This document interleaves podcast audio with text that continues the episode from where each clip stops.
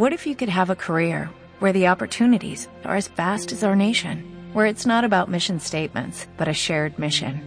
At U.S. Customs and Border Protection, we go beyond to protect more than borders, from ship to shore, air to ground, cities to local communities. CBP agents and officers are keeping people safe. Join U.S. Customs and Border Protection and go beyond for something far greater than yourself. Learn more at cbp.gov/careers. Mi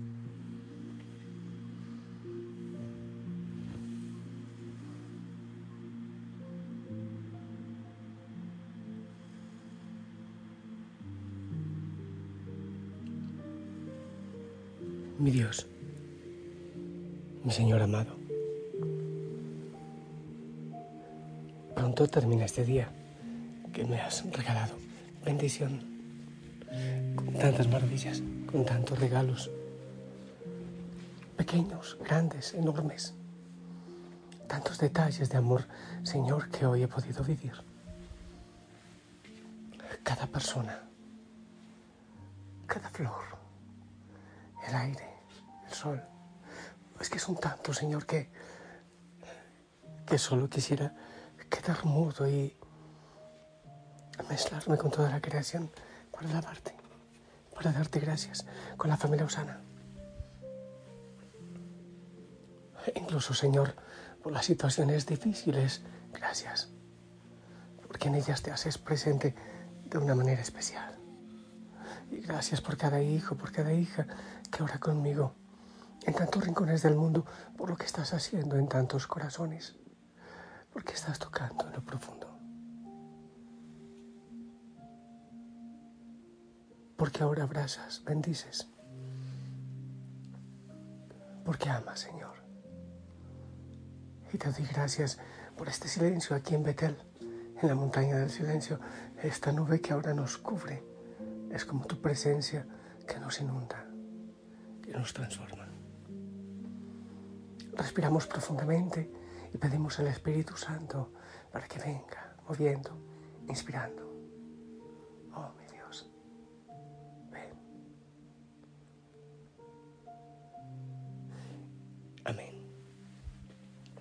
Hijo y Josana, desde la montaña, a ver, voy a abrir la puerta. Ah, esta no se oyó, no hizo mucho ruido, mejor así. Pues bien, continuamos con este proceso de perdón, de vida nueva, de sanidad interior.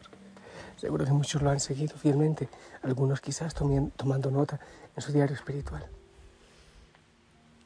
Oh, qué hermoso todo lo que el Señor nos regala, lo que Él nos va diciendo poco a poco.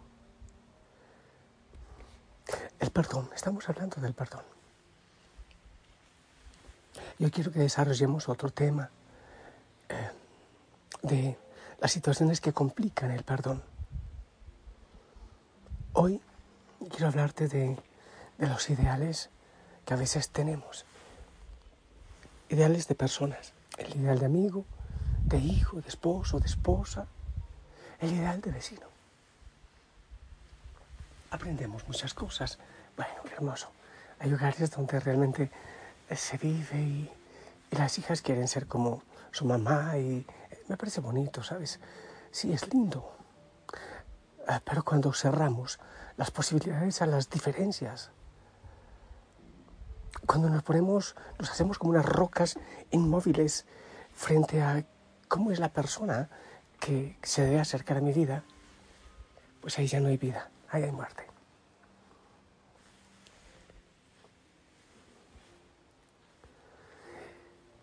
Por ejemplo, la noción de ideal sobre sobre la, pareja, la familia, los hijos, la comunidad.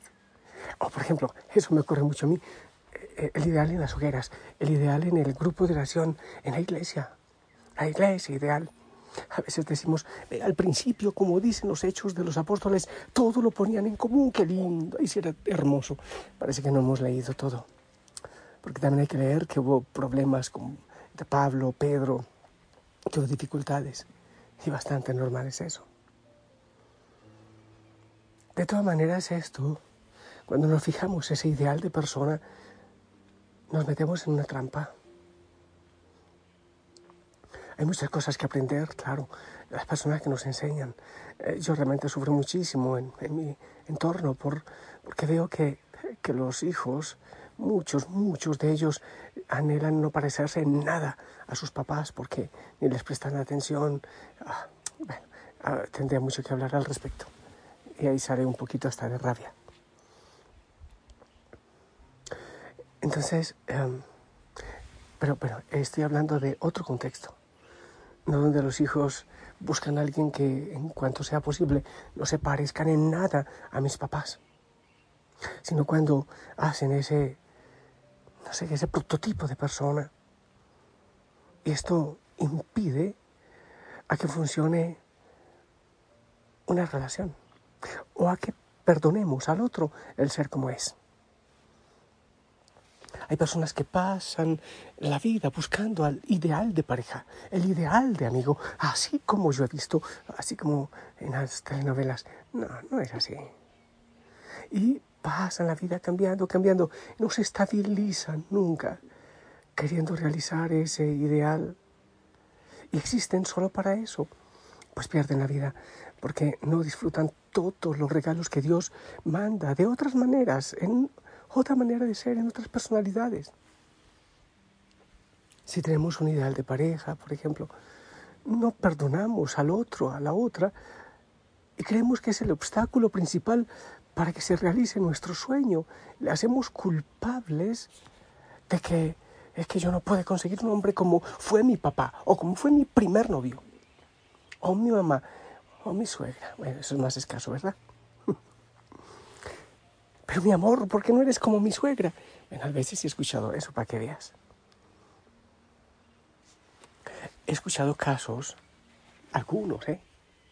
De mujeres que se casaron enamoradas, felices, pero mm, ellas se aferraron de Dios, de la iglesia, qué hermoso.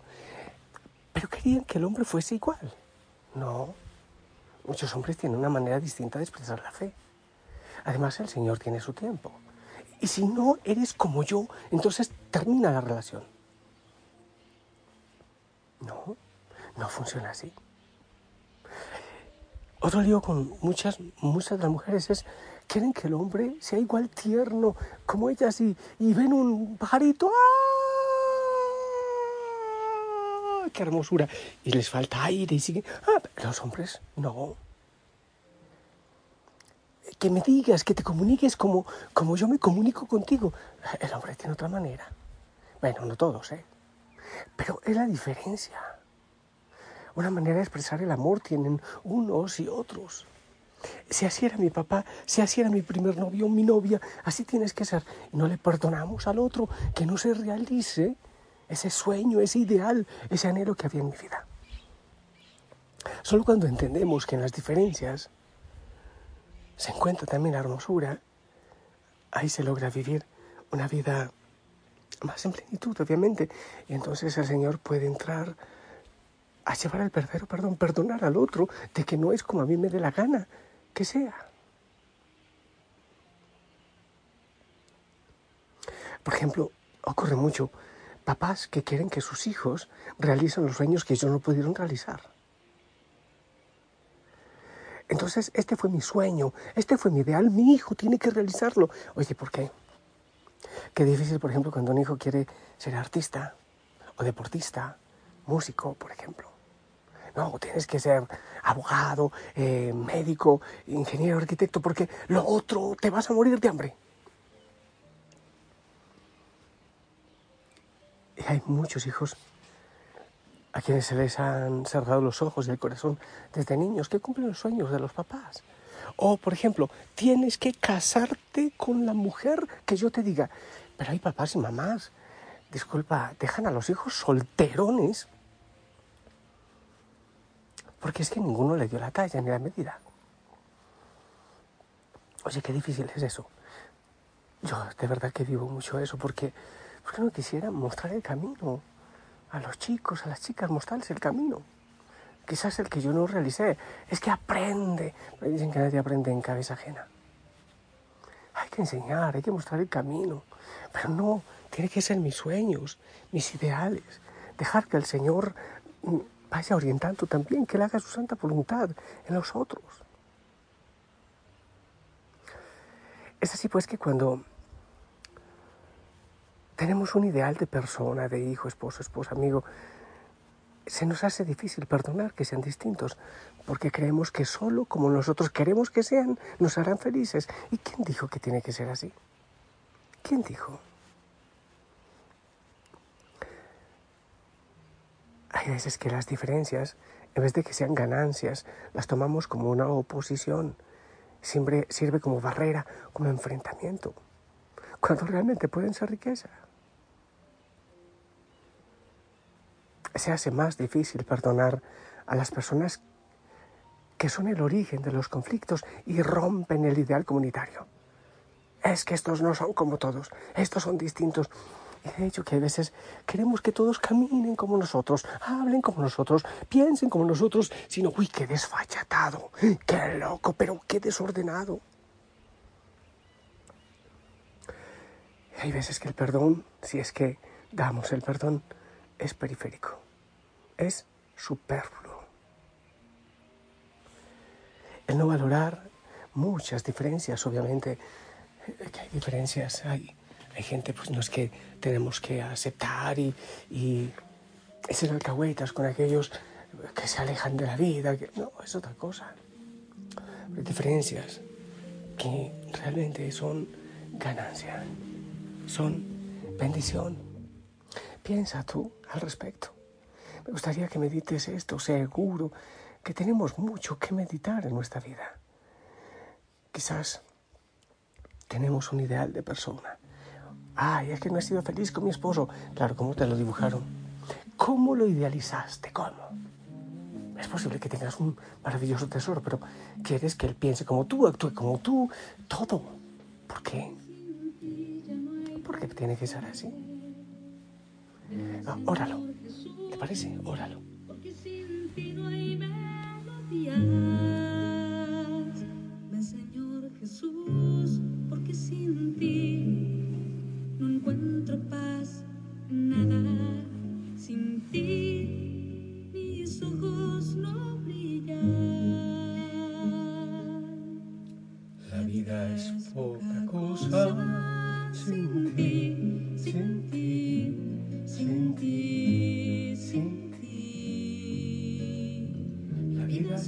Cosa.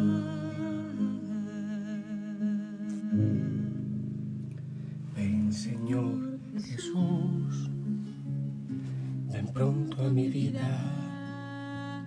Ven pronto, Señor, ven pronto, porque sin ti yo no quiero. Sería muy bueno que mires con los ojos de Jesús, con ojos de misericordia los tuyos, tu esposo, tu esposa. ¿Por qué será que vemos todo lo malo? Precisamente hoy hablaba con alguien donde me hablaba de muchas cosas malas, malas. Yo decía, ¿qué cosas tienes buenas? ¿Y tal persona? ¿Qué cosas tienes buenas? Vemos todo malo. ¿Qué lentes, con qué gafas vemos la creación?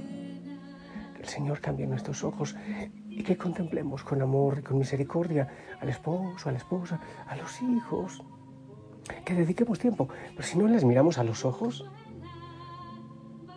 es muy difícil descubrir todos los regalos que Dios tiene en ellos, ¿no te parece?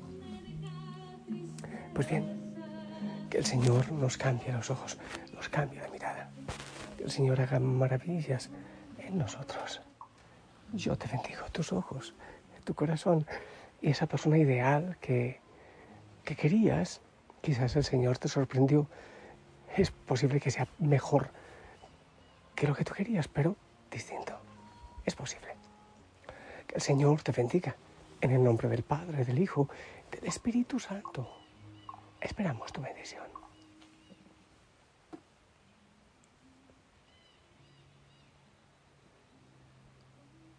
Amén.